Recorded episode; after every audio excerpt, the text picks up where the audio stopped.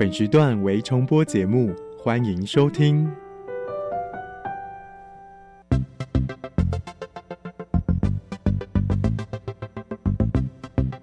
新科技大未来。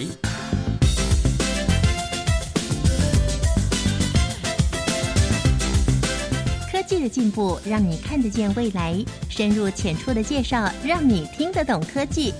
欢迎收听由谢若楠制作、吴宜佳主持的《新科技大未来》。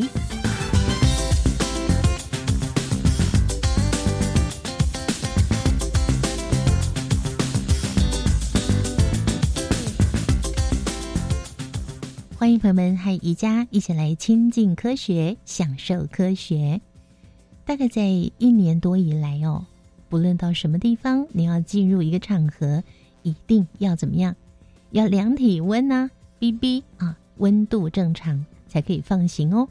好，这个呢是我们在日常生活中几乎是每天都会碰到，而且会碰到很多次的。那您知道今天我们要介绍给大家的，它是一项感测器的研发。感测器呢，在科学的研究领域中，在工业、农业的生产，还有我们日常生活中，真的是发挥了越来越重要的功能了。那我们人类社会对于感测器的需求也越来越高，这也是感测器技术发展的一股强大的动力。而现代的科技突飞猛进，更为感测器的发展提供了坚强的后盾。今天新科技大未来节目呢，我们要介绍给大家的是由淡江大学陈志新教授率领团队所研发的多功能易经智慧云端感测器。它荣获了二零二零年未来科技奖，是第一次把化学、电子还有电机领域的科学理论以及研究整合成一套新型的。感测技术也是唯一结合有机发光元件，还有影像辨识和行动通讯传输的感测器，可以精准又快速的测出环境当中有害的物质。我们特别邀请陈志新教授为大家介绍这项杰出的研发成就。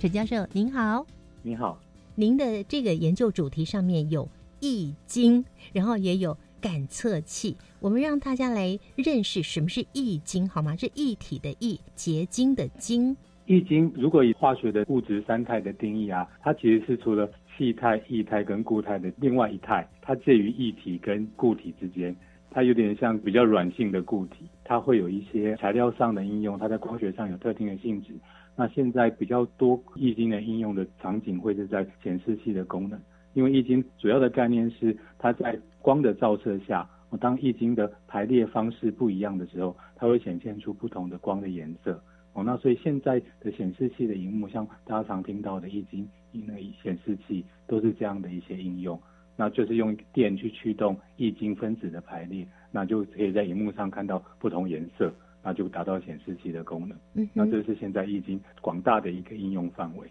最普遍被运用的就是显示器的部分。对，因为这过去一二十年来，液晶显示器大概占了全世界显示器市场的最大一个主流。当然，最近有一些新的。像什么呃发光二极体的显示器，不过现在如果要讲最便宜的、最大量被使用的，还是液晶显示器。那另外一个在您的研究主题上面出现的这个是感测器。哎，我上网去查，有一本书呢，它专门在写说感测器大应用。那这个感测器，我们要怎么跟听众朋友介绍感测器？通常我在对学生说明的概念就是。感测器是会就是物质的接触会产生一个讯号。啊，那这个讯号的产生会代表这个物质的意义，像温度啊，温度计也是一个感测器，把温度计放在某个地方，现在的温度计你都看到数字，可是事实上它是造成一个电阻的电流变化，然后电流变化就转换成一个数字，所以只要有任何呃外界的刺激造成一个讯号的产生，那这个我们就。称为它叫感测器哦，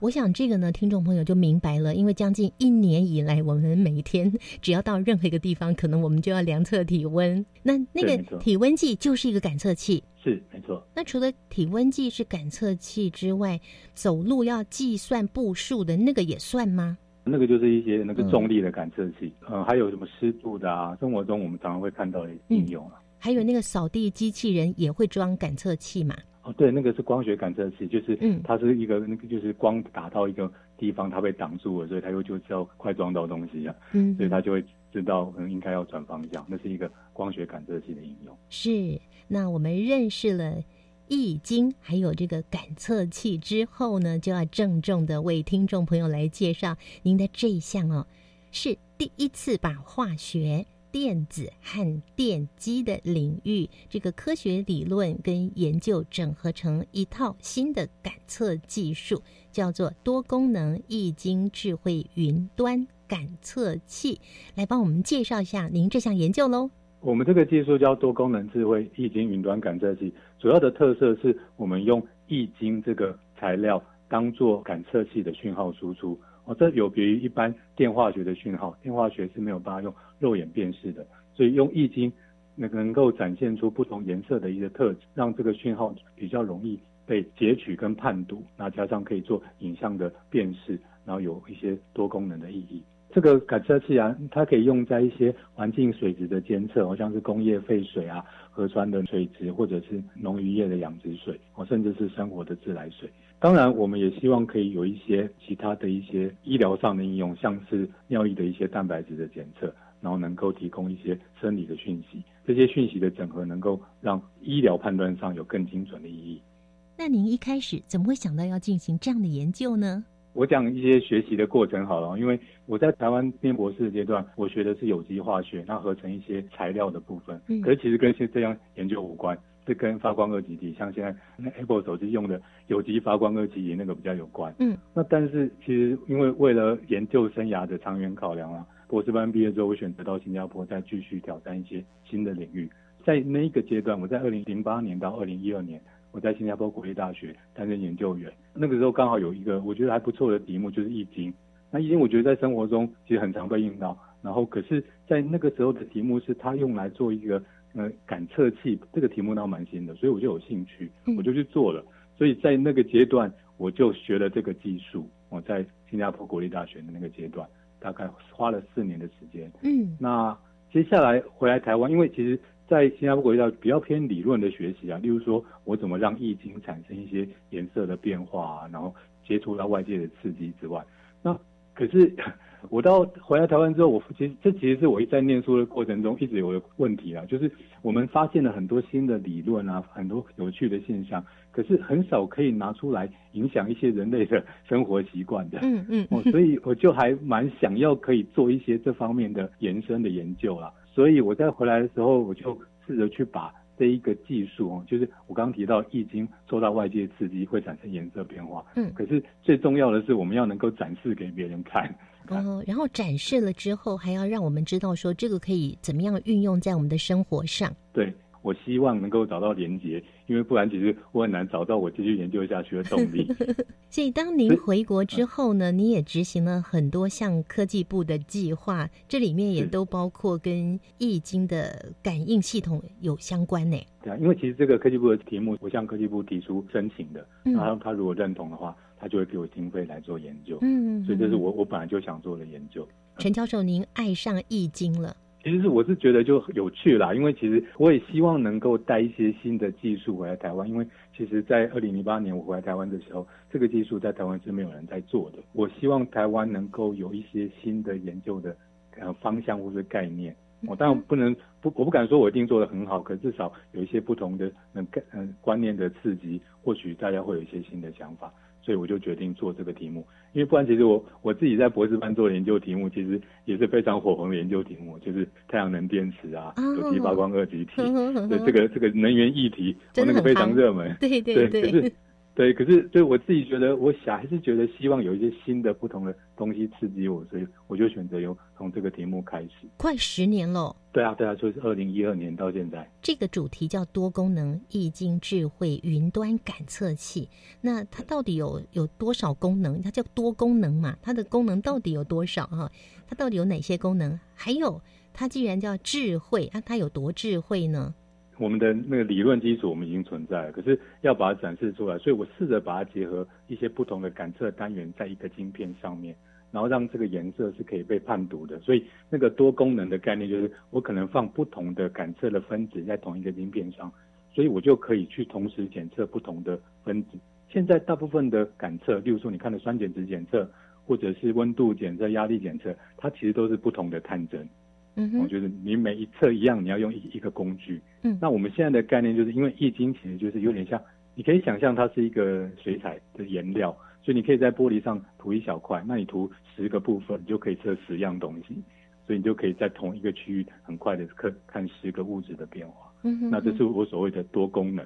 哦，对，因为因为这种功能性的感测器在过去也是比较没有人在做的，比较因为它有理论上的限制。如果这是云端啊，云端我是觉得在台湾大家可能理解这几年大数据 AI 是显学，我也认同这件事情，未来一二十年一定影响我们很多。所以我们看研究，我认为就是需要往后面看一点，到后来做什么事情可以让这个研究推展的比较顺利。嗯所以我们想做的事情，我举一个例子啊，刚刚你提到的那个运动手表，哦，像温度啊，或者是什么那个心跳、血氧啊、压、压力啊，嗯那那些在过去分开的工具，其实大家都有。当你整合成运动手表，然后它可以用手机记录，又可以上传云端，它的功能性又强大很多。嗯我的概念大概就是希望可以把这件事情跟应该人手最少一只手机，把大家都有的工具把它结合在一起。嗯，因为易经有一个很重要的特色，就是用眼睛可以看到易经的那个颜色变化。我们做的方式就是在一个晶片上面，然后涂易经材料，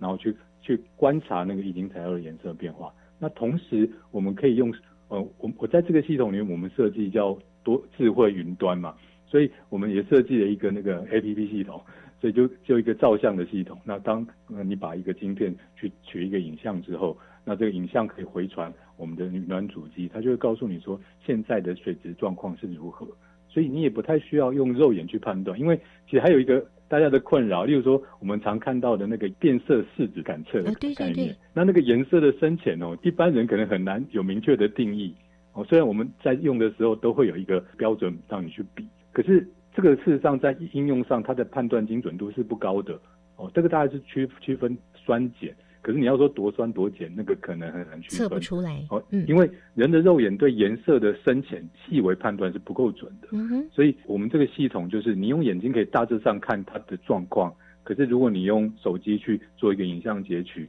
那你可以多截多截取几张照片。我们其实我们现在在做这件事情，因为其实那个数据不够多，那个影像判断不够准，所以像现在的影影像辨辨识啊，都是靠大量数据的累积，所以我们就会在例如说同一个条件下。哦，像以我现在在做的，我们可能放三种重金属的检测，可能铅啊、汞啊、哦铬啊，嗯哦，然后加上酸碱值的检测在一个试片上面，那我们去同时量测一百次重复的结果，那把这些影像都收集起来，嗯哼，所以这个这个资料库就会建立成我们从以后来判读结果的一个数据，所以它嗯就可以用智慧云端，也就是说我们不用人工判读，我们事实上是靠电脑去读取这些数据的。所以有很多的资料都是存在云端里面，那它就会是去比对之后，确定这个是是什么样的问题。对，没错，没错。我再讲一个比较特别的概念哦，就是我们这个是一个影像的系统，就你可以想象它就是显示器的概念。我们现在在做的感测器的架构啊，跟显示器的概念是一样的，就是你现在眼前有一个荧幕，它事实上就是两片玻璃板中间夹液晶，然后充电了之后液晶就会亮。嗯哼，那我们现在做的感测器一样是两片玻璃片中间夹液晶，这个液晶当碰到水的时候，它会产生颜色变化。所以我现在不用电去驱动它，我用我用一些外界其他的刺激去驱动它颜色变化。嗯所以它的它的概念就是我们事实上是用眼睛在看结果的。哦，那那我我举一个类比啊，例如说你你你看到的呃酸碱的探针好了，嗯。哦，现在很多或者是火灾警报器那个好了，嗯。一氧化碳，它是一个一一氧化碳被一个电极吸收之后，然后它产生电流的变化，哦，可是它事实上要有一个电子仪去去判读，所以它没有办法有人睛人眼睛可以看到的讯号。你没有办法看到一氧化碳在空气里面飘嘛？即便你跑到感测器里面，你也看不到，它必须转成电子讯号。嗯所以像这样的电子讯号的系统，你就一一定省不了一个我们叫做侦测器啦，嗯，就你必一定要有一个东西去量测它，一定要有电的部分。是那我我们现在这个其实就是一个光学，你眼睛看得到，所以你手机可以去拍一拍它，嗯你眼睛可以看它，嗯所以你不太需要有多余的设备，你就可以去去得取得这个讯号的结果。大概有点像说，如果液晶显示器可以切入人的生活，像这个应该也可以切入人的生活，因为它它使用的方式是一模一样的。那您的研究团队所研发出来的这项多功能液晶智慧云端感测器，它最主要运用在哪些方面呢？我们留到音乐过后介绍给大家喽。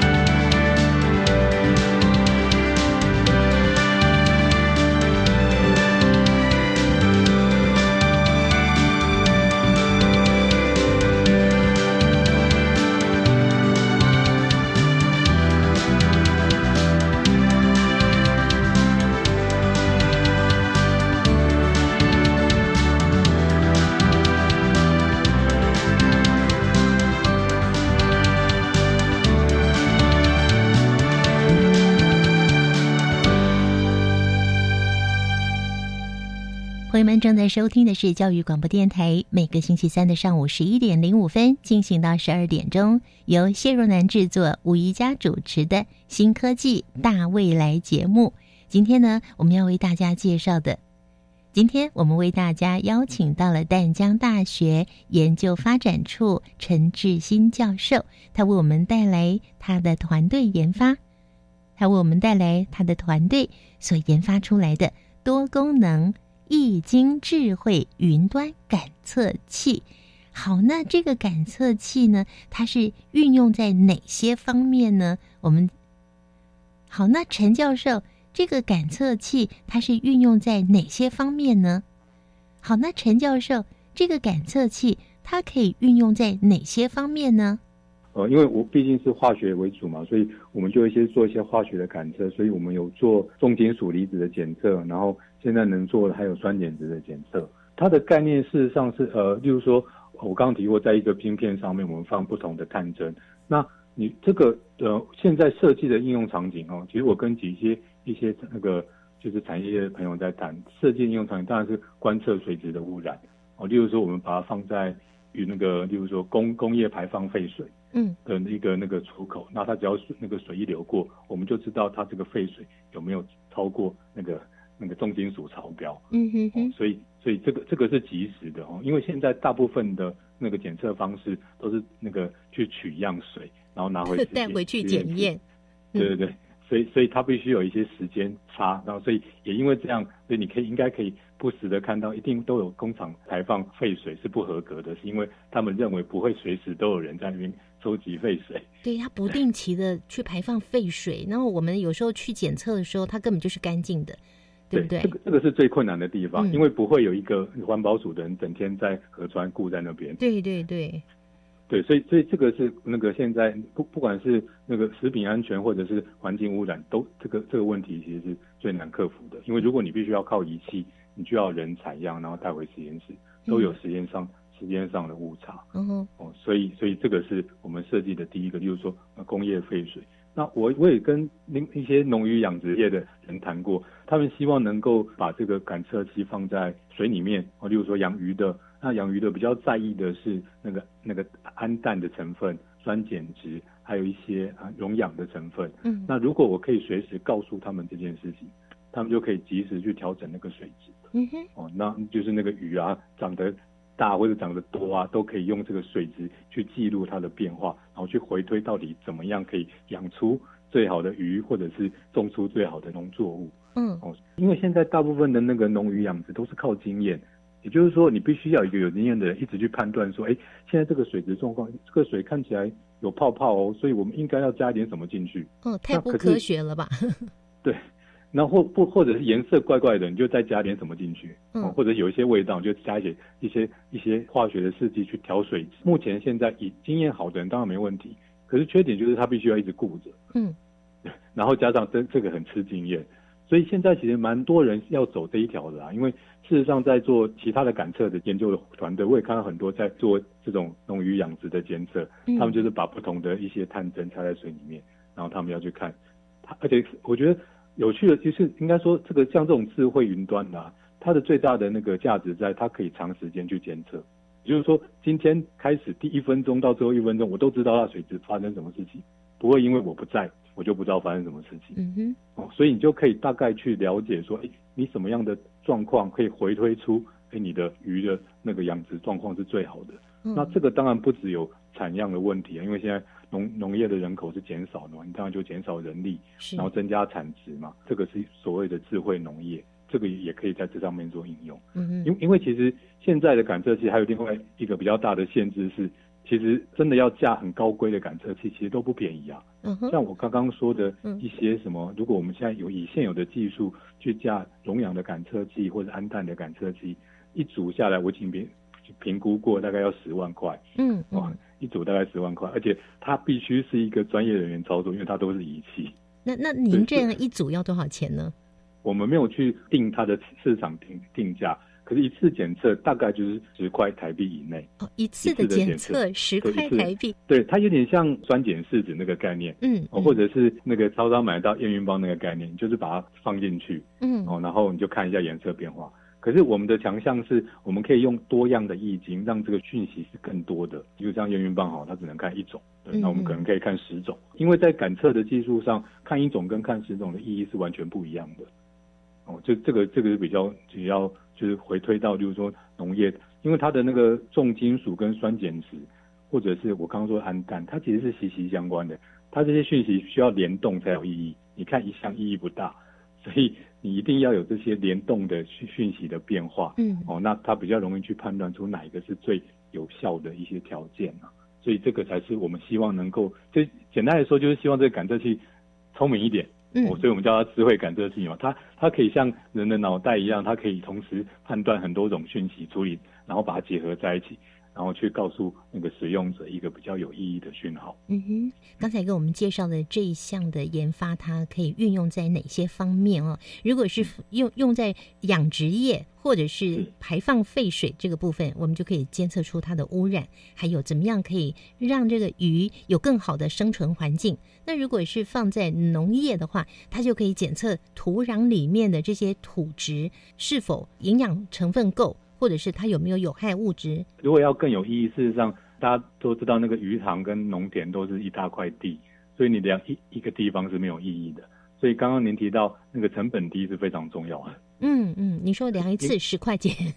所以如果我可以在同一天，然后我就放个十个感测器在一个农场或者一百个，因为像鱼塘好了，它其实水是流动的，你测一个点其实是没有意义的。嗯哼，所以这也是为什么现在大家尤其养鱼的，它不是那么依不想那么想依赖仪器，是因为他发现这一个点虽然可以测到讯息，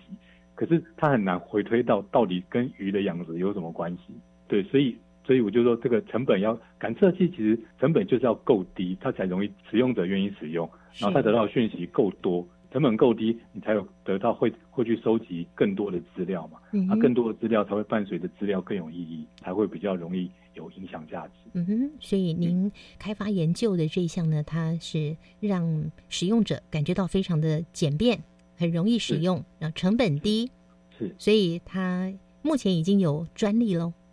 有有专利。有专利了。好，我们下一个阶段呢，要继续跟我们听众朋友介绍的，就是您在研究的这个整个过程当中呢，是不是有遭遇到什么样的困难呢？是怎么样突破的？或者是有没有什么有趣的事情可以跟大家分享？还有它对于我们未来它这项技术是不是有一些延伸的功能跟发展？我们留到下个阶段介绍给大家。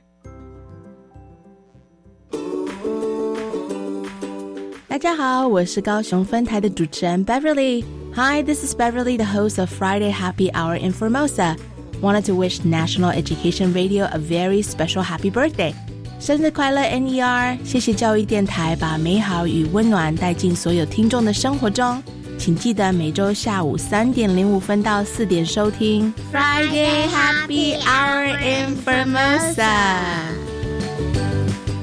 我想申请奖助学金，帮忙度过难关，不知道有什么可以申请。教育部有提供低收入户学生助学金、急难慰问金，辅导高关怀学生，培训具特殊专长弱势学生及攻读服务等及时协助的资源。要去哪里查询申请办法呢？可以上教育部全球资讯网便民服务学产基金资源区奖助学金专区，或洽就读学校。以上广告是由教育部提供。行政院长苏贞昌已经完成接种三剂疫苗。苏院长表示，接种疫苗可以保护自己及家人，为鼓励长者尽速施打，增加整体防护力。凡六十五岁以上长者，只要在四月十日以前接种疫苗，都可以领到五百元礼券。此外，行政院也宣布，因为疫情稳定，经济有成长，今年三月至十二月，低收以及中低收入户每人每月分别增加七百五十元以及五百元补助，社会人数共约六十二万人。以上内容由行政院提供。加外加外，阿玛波拉，扎根格玛西卡斯达斯，的加古拉布古列列。大家好，我是来自台东的胡代明，这里是教育电台。那罗哇那咿呀那呀哦哎呀，那是你呀鲁玛的呀恩哦，朋友们就爱教育电台。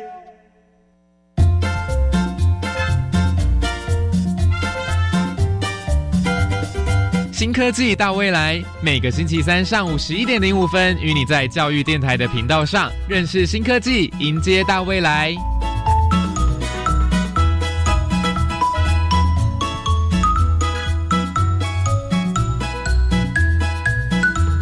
亲爱的朋友，今天在我们新科技大未来节目中呢，为大家介绍的是荣获二零二零年未来科技奖的一项多功能易经智慧云端感测器。我们邀请到的是淡江大学陈志新教授。刚刚有听到陈教授您提到说多样易经探测，这是怎么一回事呢？我们的做法其实它就是在一片我们做的感测晶片上。去用那个四个区域去框出四个正方形，你可以用肉眼看到一个晶片上会有四个正方形。那四个正方形里面，我们分别去放入了我们不同的易经感测材料。例如说，第一个正方形我们要感测的是汞，第二个要感测是铜，然后钴之类的。这一个晶片上就有四种讯号，那就是所谓的多功能。至于要放哪几个，事实上是可以根据使用者需求去调整的哦。所以你想特别的也可以，因为在不同的场景，你可能需要有不同的需求，所以我们可以去做组合。就因为上前一段我提提到过，后面的一些呃数据的判断，事实上是整合的意义比较大。就像比如说酸碱加上铅，溶氧加上铜哦，那这个意义比较大。所以测单点现在事实上在应用上都有限制，是因为测单一个数据其实很不容易去。解读出整合的意义，嗯，所以我们就是在一个片子上面。那我现在是做四个，因为想说先简单一点，我当然可以做八个，做十二个，嗯，我那做四个，那有点像红绿灯有四个灯，所以如果你看到第一个灯跟第三个灯亮了，它就是一种意义；第二个灯跟第四个灯亮了，就是另外一种意义。所以一三二四或者一二或者三四，就有很多排列组合，嗯，所以这这样的一些数据的那个数字的排列，就有很多不同的感测意义存在。要一般使用者把它所有意义记下来，就实在太难了。所以我们用的方式就是用那个影像，然后照相去记录，让那个手机来判读这个结果。嗯，所以这是我所谓的多功能。那这一项感测器它的那个体积有多大呀？我们现在做的晶片的大小大概是一公分乘二点五公分。那这很小哎。大概手指的最前面那一节大概那么大。嗯。那那可是这么小，如果说我现在要去检测废水，怎么去检测法呢？那个是用什么样的方式？我我们会有一个盒子哈，就就让它可以保护的比较好。嗯，然后把它放在水里面。那现在的做法就是，它必须还是要有一个光才会看到讯号。那一般当然如果有光的地方当然没问题啊，可是就怕没有光嘛，所以我们会设计一个光光源。所以事实上在这里面，我也用一个有机方二基体提供它的光源，把这两片的那个感测元件装在一个盒子里面，然后这这个盒子去挖洞，然后让水去流过。嗯，所以你就会看到一些那个颜色的变化。嗯，那它又怎么样把这个颜色的变化传输到云端去呢？呃，现在有有两种概念，一种概念就是你你，比如说可能装一个 GoPro 或者那种可以传输讯号的那个摄影机，嗯，那或者是如果人在旁边就用手机拍照。哦，呵呵，哦，原来是用这种方式。对，就是因为像可以想象，就是你可以用远端，它有点像监视器的概念。嗯，就如果你可以监视，然后这个监视器的讯号又可以传到那个网络上，那就可以做这个这个系统，就是我跟这个液晶感测系统的一个一个讯号的量测跟传输。嗯嗯，是，呃，这项研究呢，它把化学还有电子跟电机的领域同整在一块儿，那是不是也代表着你们这个团队有这么多专业人才一起加入研究呢？其实这个还蛮有趣的，因为我自己在研究的过程中，我发现现在要解决重要的问题哦，单一领域的知识的受限实在太大了。嗯，所以现在你可以看到很多呃国家的单位，到它所谓它所谓的定义都是研究中心。这个中心的概念就是需要跨领域的结合。那所以像如果我我像我刚一开始提到，我如果只懂化学，我很难把这个东西展示给别人看。嗯，所以我自己就会很很有，就是我自己其实也平常很喜欢去听听别人的演讲，或看看别人的研究，然后我去想想看这到底要怎么做。我在求学的过程，我也有一些伙伴啊，所以认识的人，像我刚刚提过，我在念博士班的时候，我做的是有机发光二极体，所以它其实就是一个电子元件。那所以电子元件的那个知识，事实上是我有的。那就电子元件能够制造电子元件的研那个教授，我也认识了一些，所以我就会常常跟他谈说，哎，你们现在都做显示器，能不能拿来做感测器？对，然后然后就这样闲聊中，因为其实有趣的就是我们可以用科技部给我们的资源，然后去测试一些过去没有人试过的一些概念。那当然一定会失败啦，可是总之会慢慢调整出我们想要的样子。是，所以这个是呃，我刚我就是我们需要的整合。那那电机的这个也蛮有趣的，因为其实电机的研究，我也是这几年我发现，其实我做成那个那个显，就是能够给别人看到，像我刚刚说的那个什么感测的是盒子，让别人看到颜色变化，这还不够啊，因为这只有人可以去看而已啊。那我刚刚又有提过，我一直判断未来 AI 这件事一定是显学。那我们不管是科技部计划，或者我们学校的那个研究的其他学系的研究团队，也都还蛮重视这一个的。那我也是在一个学校开会的场合，我就看到，哎，有电机系有个老师可以做这个。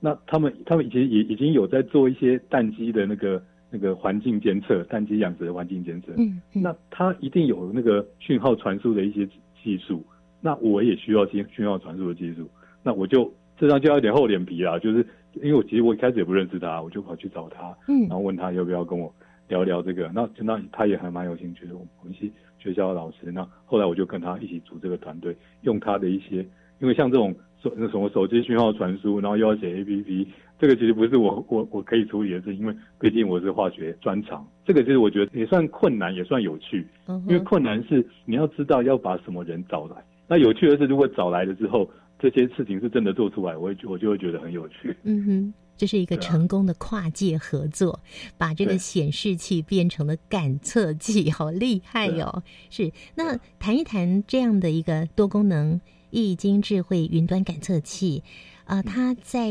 相关的产业上还有什么其他的应用呢？我以生产面跟应用面来说好了。嗯，哦，生产面就是你怎么你要怎么把这个东西做出来，跟什么产业有关。所以第一个我们需要易经的材料，所以跟材料的合成是有关系的。哦，这个跟台湾的化工，桃园和沿海那边其实很多化工厂，他们就在提供一些原物料。那所以这跟那个原物料的一些合成跟制作是有关系的。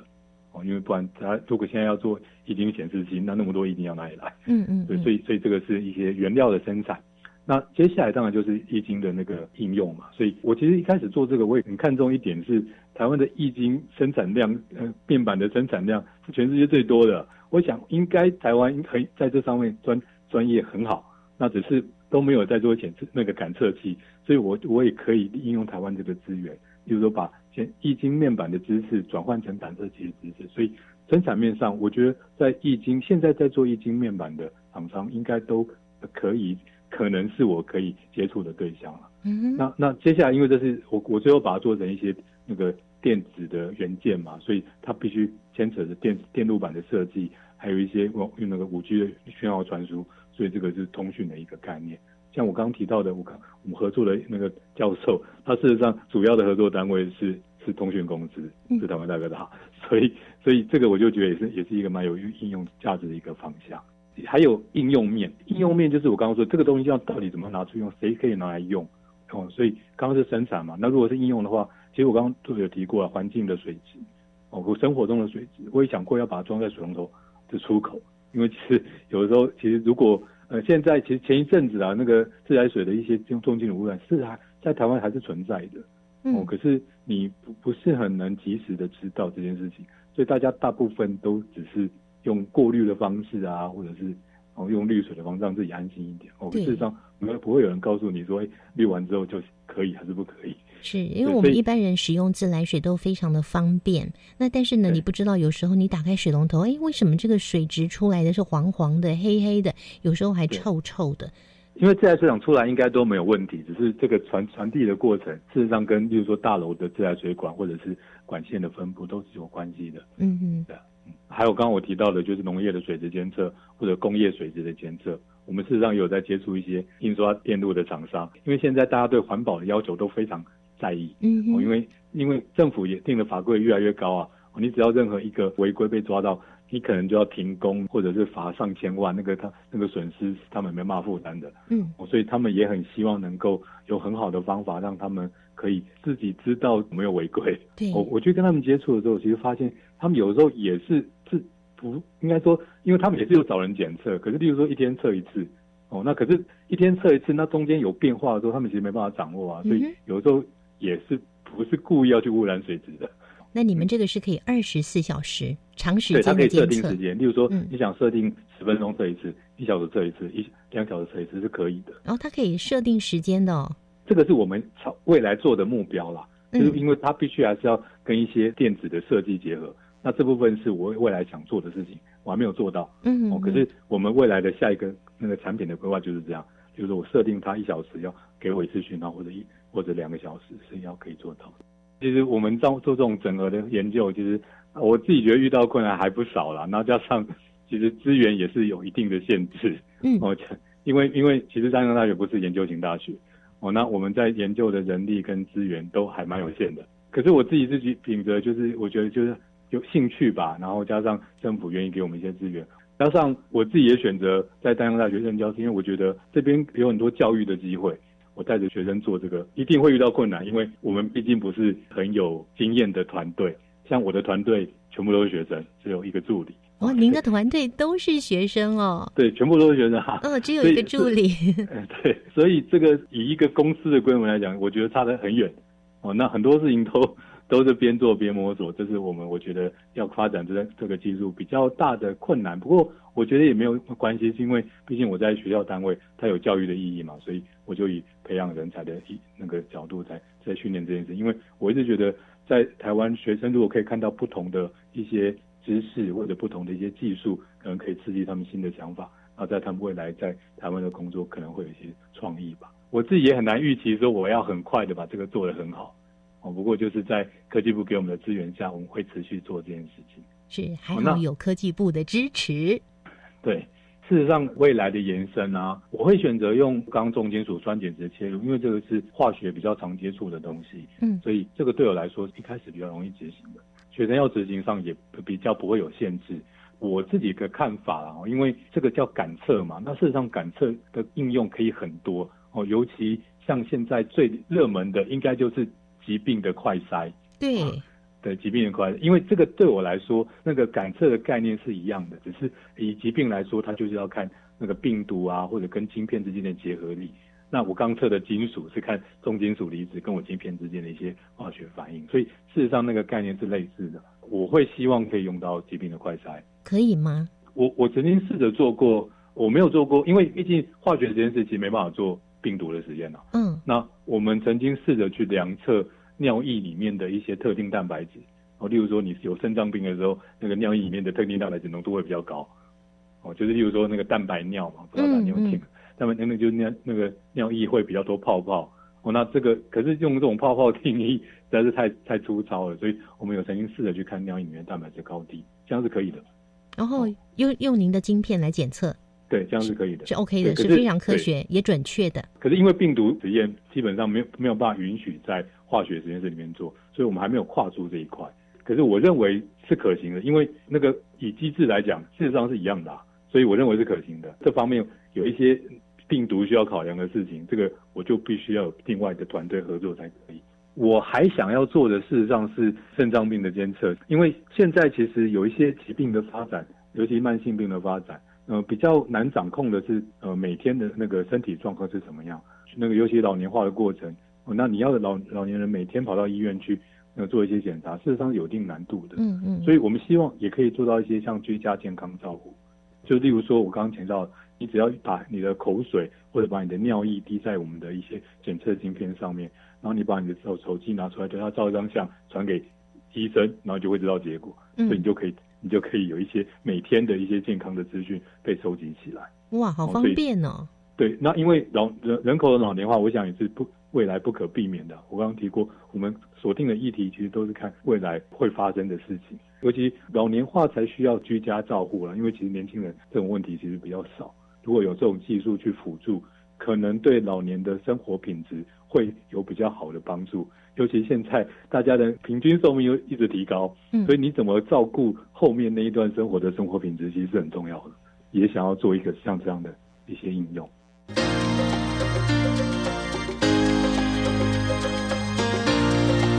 科技好生活。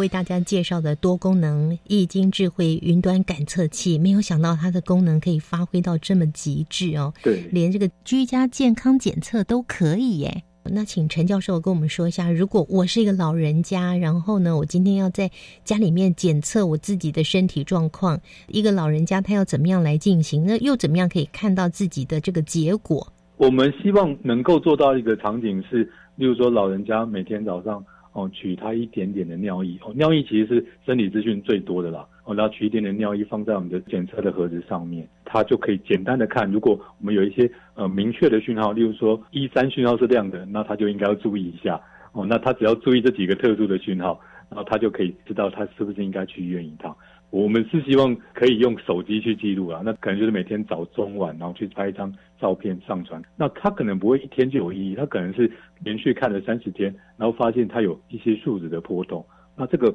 你就可以对身体的掌握、去去状况的掌握是更好的。那你刚刚说拍了照片之后要上传到哪里去呢？照相之后上传到到一个云端系统。那这个云端系统，当然如果是医疗的用途的话，它应该可以跟医生做连接嘛。哦，所以就可以去判断，哎，他的身体状况是好还是不好的。那教授，这个有可能会变成一个产品吗？当然是有在规划中。哦，这个 我们都希望就能够帮助人类品质的改善。那你刚刚跟我们举例，就是一个老人家他怎么去检测他的尿液，又怎么样上传，如何得到结果？那如果是以一个好一个那个嗯工业废水的检测的话，您可不可以给我们形容一下？那是从头到尾要怎么个做法呢？这个是我们有已经试着再去做的。我们把它放在一个检测盒，再搭配着录影的讯号，可能体积像一个拳头这么大。这个东西你把它泡在工业废水的出口，它在流动的时候，一个小时或半小时量测一次。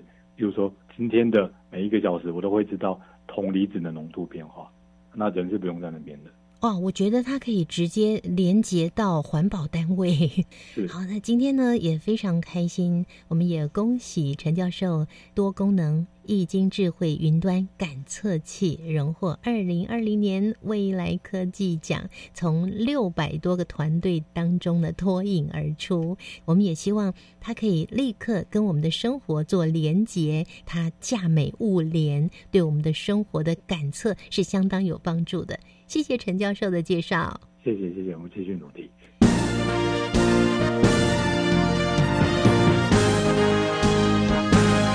观点大突破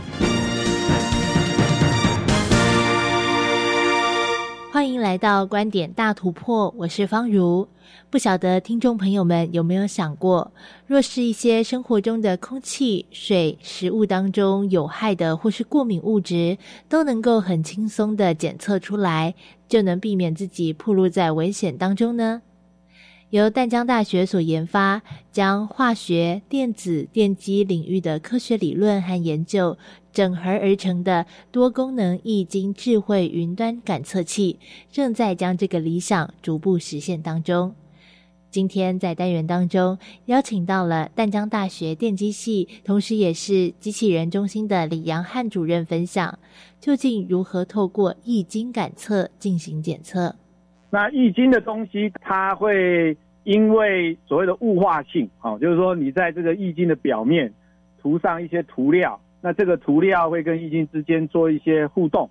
那这个互动就会让这个易经做了一些偏折，哦，你就想象就是有一个薄薄的透镜或薄薄的镜子，哦，这就是最小最小的易经。那这个薄薄的透镜或薄薄的镜子呢，它会因为外部的材料的特性来让易经的。角度哦会偏折哦，比如说会转或者是会翻哦，那这个转或翻的过程呢，就会让易经的这个透光的特性，或是易经的这个偏折的特性做改变。我们事实上用在各位的吃喝哦的环境里面的所有看到的东西，还有居住大概都可以哈。举个例子就是说，我们有用在智慧农业，主要在蛋鸡场的鸡的饮用水啊的重金属哦，这是吃的部分。这个技术也可以用在所谓的酸碱值哦。那我们的环境当中有一些环境，这个酸碱值已经超标了，哦，那我们就可以用这个技术去测这个酸碱值。多功能易经智慧云端感测器运用微阵列晶片感测技术，将有机发光二极体元件以及易经化学感测系统，还有行动通讯数据记录系统。整合成多功能易经智慧云端感测器，将检测目标的易经光学讯号上传云端进行交叉分析，达到单一样品快速多重检测的目的。这项装置轻巧、低成本、操作门槛低，并且可以针对使用者的需求来改变检测项目。李阳汉主任希望，这样的检测技术不只能够在实验室当中进行。若是能够以简单的零件将云端的概念加以拓展，在使用者端得以应用，实践手机中心理论是再好不过的事情。大家都知道，Google 就是在云端的应用的这个全世界的 Number One，但是现在的概念已经从云的概念转向端的出口哦，也就是说，Google 这家公司它在未来在物联网哦这样的一个大趋势之下，它要去。影响我们，那它怎么办呢？哦，所以我们当时就跟陈志教授，要不要我们来思考一个比较能够影响比较大的哦一个技术的概念？那这时候我就提第二个概念哦，就是我长期十年以来哈，超过十年了，应该二十年以来我在淡江大学做研究的核心的概念叫做手机中心理论。那全世界呢一年的手机消耗量大概十二亿只，所以我们就思考说，能不能把这个感测器结合手机？啊，就是说，假设你有一个感测片，那在这感测片涂上你想感测的东西，然后你就非常简单，用你的手机照一下，哦，因为它可以两种概念，一种是透光式的，一种反射式的，哦，所以我才刚才讲说它可能是一个透光的薄膜，或者是一个反射的镜子的概念。那假如用手机，我们可以用反射式的，手机对这个感测片一拍，那这个影像就会进到手机里面，把这手机上传到。哦，事实上，我们淡江大学，我跟陈志新教授还有另外一位教授，我们成立一个 AICSC 啦，人工智慧的感测的中心。哦，那事实上，你把这个相片传到我们的 AICSC 中心以后，我们马上帮你分析。所以事实上，我们这个技术当时其实我是觉得还蛮有使命感的啦。哦，那走到现在看起来这个方向是对的，然后也得到蛮多的掌声，让每个人都可以在自己的家里或自己生活的周遭或工作的周遭去做最简易的。那事实上，陈教授开发出来这个感测片的成本啊，我们希望控制在以全世界的角度是一块美金，以台湾的角度是十块台币。操作简单、低成本，但背后却是跨领域整合了不同学科的专业技术得以研发而成。多功能易经智慧云端感测器，开发了易经感测机制，设计并合成易经分子探针，建立易经感测晶片制程，找出适合此系统的 OLED 元件参数，以及影像截取和数据传输系统整合。集结了化学、电子、电机等领域的专家开发而成，目标正是希望这样的多功能感测器能够有机会广泛搭载于手机当中，使这项发明能够高度推行以及普及。就是说，全世界的手机一年的消耗量是十二亿只。那事实上，从这个角度，你你会看到第二个机会就是叫做一 percent，就是百分之一理论，全世界的手机里面。有一 percent 用到的技术，那代表的意思就是一千两百万。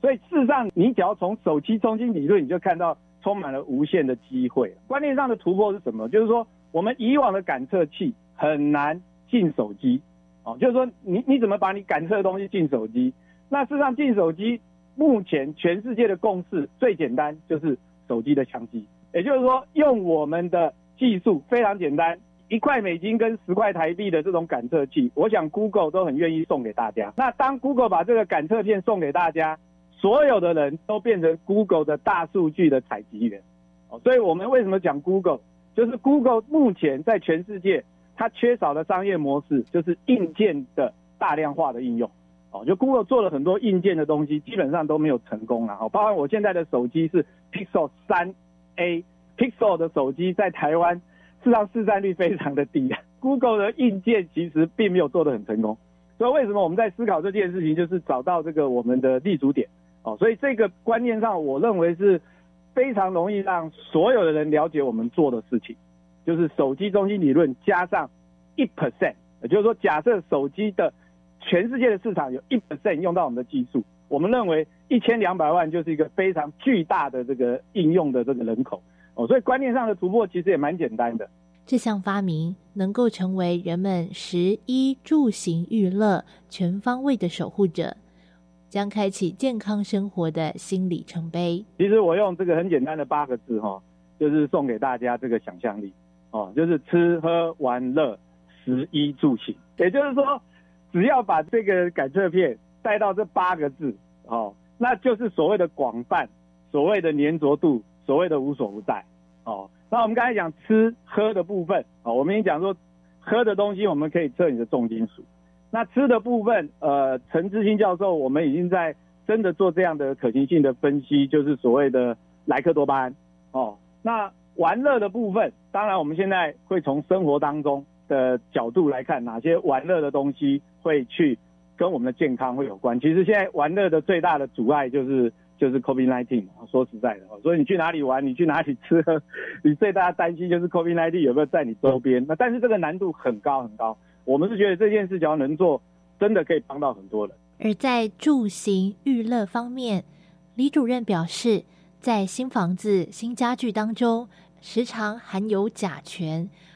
不仅危害人体，对于孕妇及胎儿的健康更是具有显著的影响。然而，要真正能检测出甲醛，却要花费大量的金钱执行。因此，未来若能够利用多功能易经智慧云端感测器做检测，势必能减少遗憾的发生。那所以，希望一些有缘人哦，对我们的技术有兴趣，对我们的未来的这个发展有兴趣。哦，那都是我觉得我们未来很重要、很重要的这个支持我们的力量。以上就是今天的观点大突破，我是方如，下回我们空中再见。透过了节目最后观点大突破的单元，朋友们更清楚的知道，今天为大家介绍的多功能易经智慧云端感测器，哇，原来它发挥的功能是无所不包，食衣住行娱乐样样都可检测哦。好，我们来听听下一个星期要上场的新科技又是什么呢？PS One 呢，可以抑制胰岛细胞的死亡，提高它的功能。分泌比较多的胰岛素，使胰岛细胞的数量和功能恢复，达到治疗和逆转，也就是治愈糖尿病的功能。